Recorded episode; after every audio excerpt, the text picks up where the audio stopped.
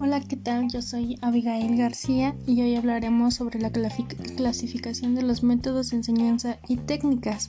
Pero primero que nada debemos de saber quiénes, qué son estos métodos y qué son las técnicas. Es algo muy importante que nosotros vamos a conocer esta, la gran importancia y el cómo se utilizan y el cómo se ven reflejados en nuestra vida cotidiana, tanto en en lo social, en lo educativo, obviamente más en la educación, pero es increíble cómo podemos eh, encontrar diversas formas de eh, informar a los alumnos sobre estas técnicas para que tengan un buen aprendizaje. Consiguiente, entonces diríamos que los métodos son los medios de enseñanza, son aquellos elementos que se utilizan en los escenarios donde se desarrolla el proceso docente. Este sirve como una herramienta para el proceso de enseñanza-aprendizaje que se va a tener en los alumnos. Es importante recalcar que esta es de una gran utilidad. No solamente son un método, son varios métodos que nosotros como futuros docentes vamos a poder utilizar en un eh, frente a un aula, el cual nos va a poder facilitar la transmitir algún conocimiento. Se sorprenden cómo hay tantos, tantos métodos de, que podemos utilizar para eh, tener un buen aprendizaje. Es, es fascinante saber esta, esta forma de enseñar. También en los métodos podemos encontrar el método deductivo, el método inductivo, el comparativo es uno de mis favoritos porque creo que ese es más fácil y de la mejor manera que, uno aprende. En el método comparativo permite establecer comparaciones que se llevan a una solución por semejanza. Este es muy importante para, para mi caso que yo quiero enseñar en preescolar, que es una de las técnicas que los pequeños eh, les sirve mejor, de mejor manera para que obtengan un aprendizaje significativo. Hacemos una comparación con algo que ya se conoce con algo nuevo. También podemos encontrar el método lógico, el método psicológico, el verbalístico, el método intuitivo, los métodos de sistematización, el método ocasional, el método activo, el de globalización, el método de concentración, el método individual, el método individualizado, también el método recíproco, el método colectivo. Son muchas clasificaciones de métodos las cuales eh, a lo mejor los encontramos dificultades o creemos que van a ser mucho caos, pero en realidad estamos constantemente eh, observándolos, viéndolos en el sistema educativo y en las enseñanzas del docente hacia el alumno. Entonces creo que son de gran importancia. Por el otro lado, podemos encontrar que la técnica se define de la manera en que es un conjunto de procedimientos materiales que es aplicado a una tarea específica con base en el conocimiento de una ciencia, arte o para obtener un resultado. También podemos que, eh, identificar que son diferentes tipos de técnicas y estas igual son herramientas para facilitar el, el aprendizaje de cada uno de los estudiantes. Entonces, tanto el método como la técnica se refiere a procedimientos para hacer o lograr algo, es decir, son medios orientados hacia un fin. Y este fin será tener un, un aprendizaje y conocimiento de calidad tanto en lo educativo como en la vida. Podemos encontrar diferentes tipos de técnicas, pero una de mi favorita, o más o menos mi favorita, porque al principio no lo era, era una de la eh, técnica expositiva. Esta se refiere a la exposición, como su nombre lo dice, y esta consiste en la presentación oral de un tema que el instructor hace ante un grupo de personas. En la técnica expositiva se representan situaciones típicas como son las conferencias. También abarca contenidos amplios, facilita la comunicación y debe de tener un buen manejo de, tema. También provoca una motivación. Para ser realistas, no me agradaba tanto esta forma de, de transmitir conocimientos porque siempre tuve pánico escénico. Ya hasta la universidad em, pues me tuvo que quitar, obviamente, ¿verdad? Porque pues por lo regular siempre hacíamos presentaciones, exposiciones sobre unos determinados temas. Entonces, pues ya con la práctica y estar constantemente exponiendo, creo que se me ha facilitado la comunicación y más em, también el interés sobre esta técnica. También gracias a esta técnica se me ha quitado el miedo al pánico o estar frente a un cierto número de personas y creo que es de gran utilidad para, para atraer la atención también igual no debe ser tedioso. Uno de mis ejemplos es que en un debate en la preparatoria de un grupo se organiza para hablar sobre el tema de anticonceptivos. Su maestro unos días antes le pide investigar sobre el tema para que se encuentren más preparados y de esta manera tengan mejores argumentos y argumentos sólidos y claros. En esta situación podemos encontrar el método comparativo porque igual es una comparación de hechos con la vida con la vida de realidad que ha pasado el que va a presentar este tema. Puede ser una comparación y de esta forma va a haber un aprendizaje más sólido. También es em, verbalístico porque pues este trabajo es ejecutado a través de la palabra.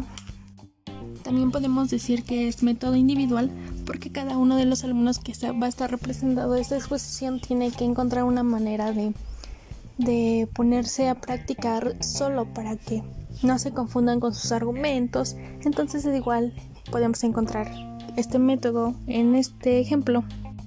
De igual forma encontramos el método de trabajo colectivo porque puede ser tanto individual como un trabajo en equipo, entonces puede abarcar muchas personas eh, en esta exposición. Otra técnica de mis favoritas que es la de la técnica de las efemérides.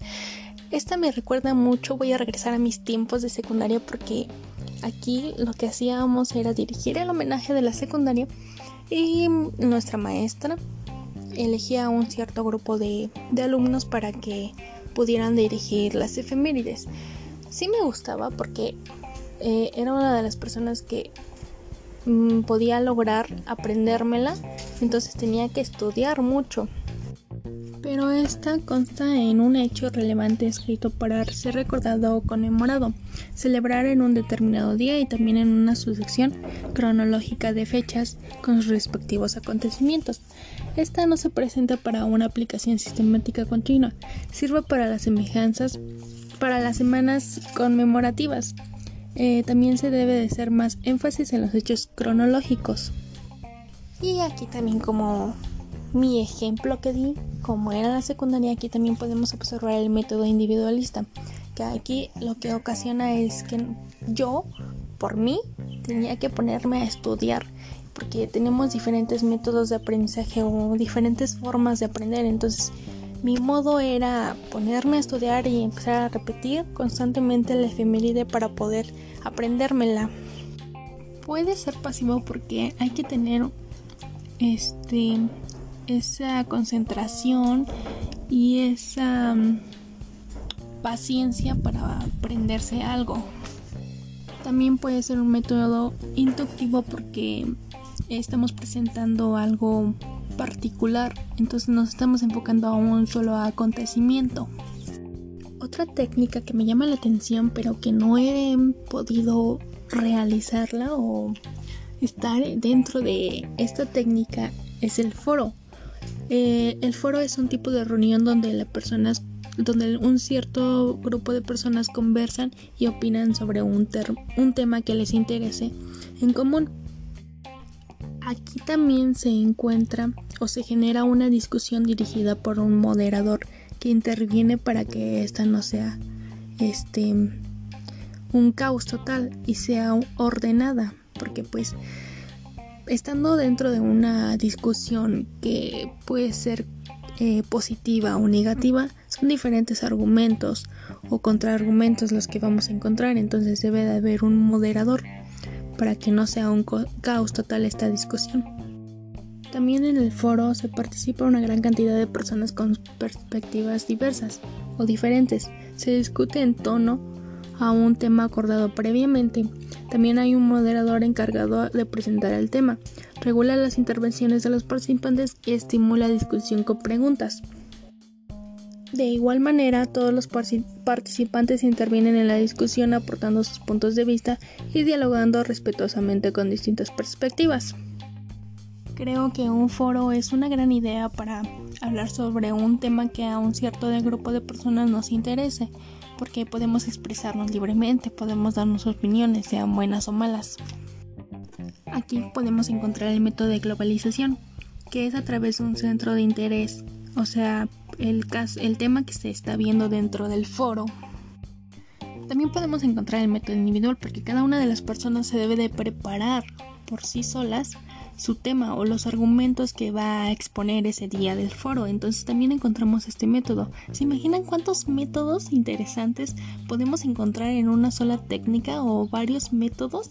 Es grandioso saber que, que podemos eh, encontrarnos con diversas situaciones o contextos y se van a encontrar diversos métodos o técnicas.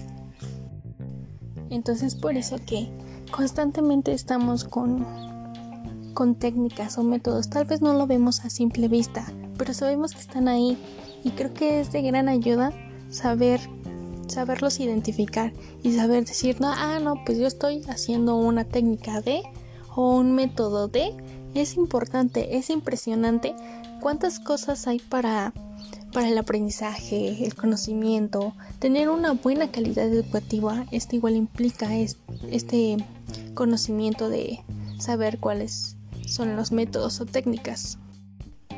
Y en mi opinión creo que es una gran ayuda, tanto para mí como futura docente, me va a ser de gran utilidad para estar frente a un grupo y no solamente estancarme en una sola cosa, porque no, nos debemos de casar con una sola técnica o un solo método. Hay que experimentar y conocer a fondo estas, estos métodos y técnicas. Entonces creo que en algún futuro tendré la posibilidad de experimentar esas técnicas o métodos frente a mi propio grupo y creo que va a ser una experiencia inolvidable y divertida va a haber errores, va a haber eh, algo positivo, algo negativo, pero va, nos va a servir para tener una buena, una buena experiencia ante un grupo y poderlo manejar. Ya después de unos años esto me va a servir para tener mejor conocimiento de, de ello. Y creo que esto sería todo. Muchas gracias.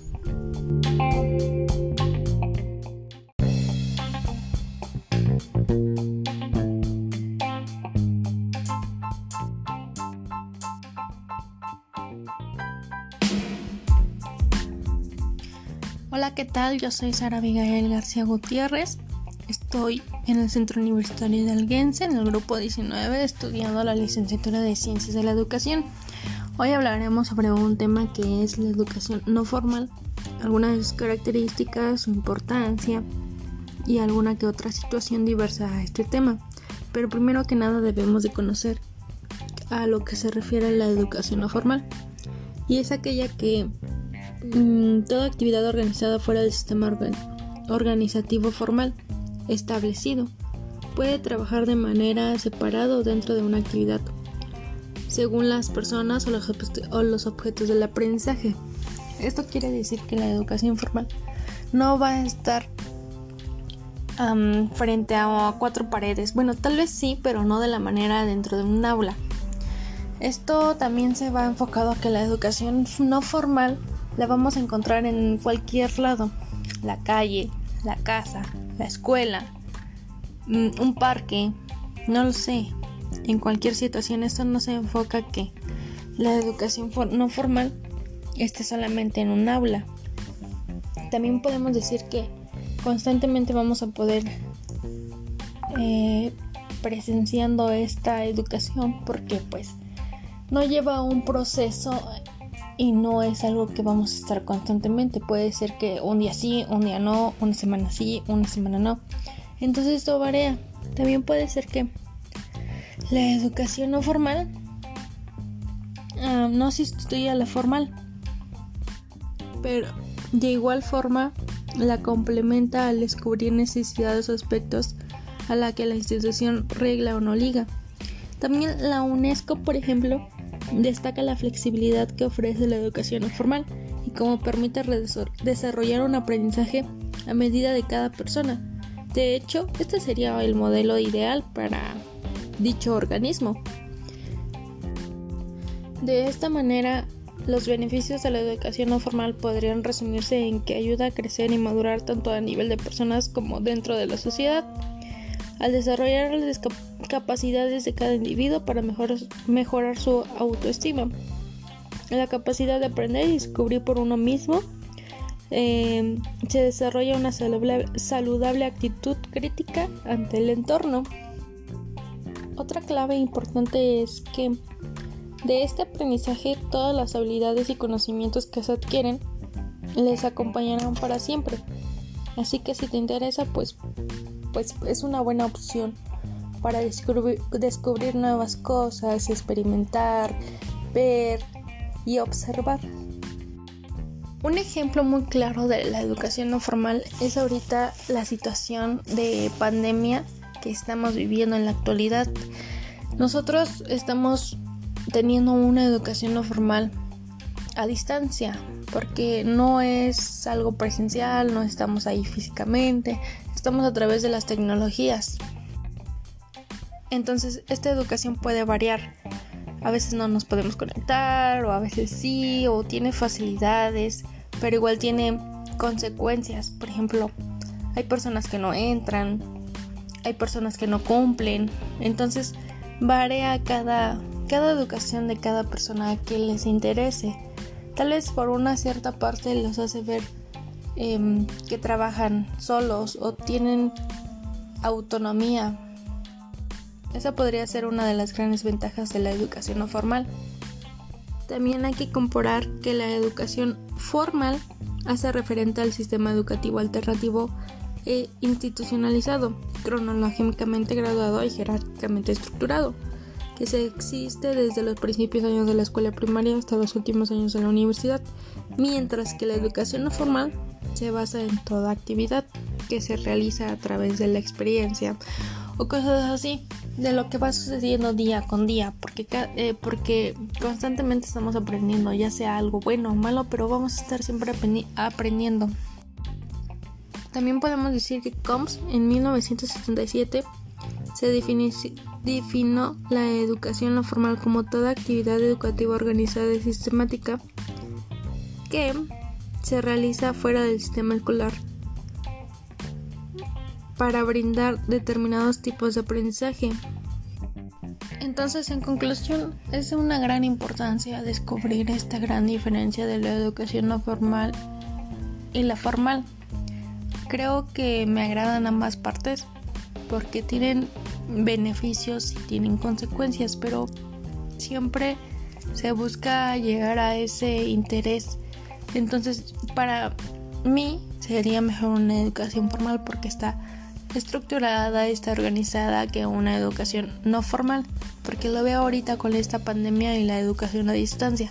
Creo que no es la mejor manera en la que nosotros estamos aprendiendo y conociendo esta nueva versión educativa se me hace más fácil aprender y obtener un aprendizaje significativo dentro de un aula, ya teniendo una organización. Y tal vez em, no porque no me he dado la oportunidad o porque ya me acostumbré a esa modalidad y se me dificulta un poco estar en esta manera de educación no formal. Y esto sería todo. Muchas gracias.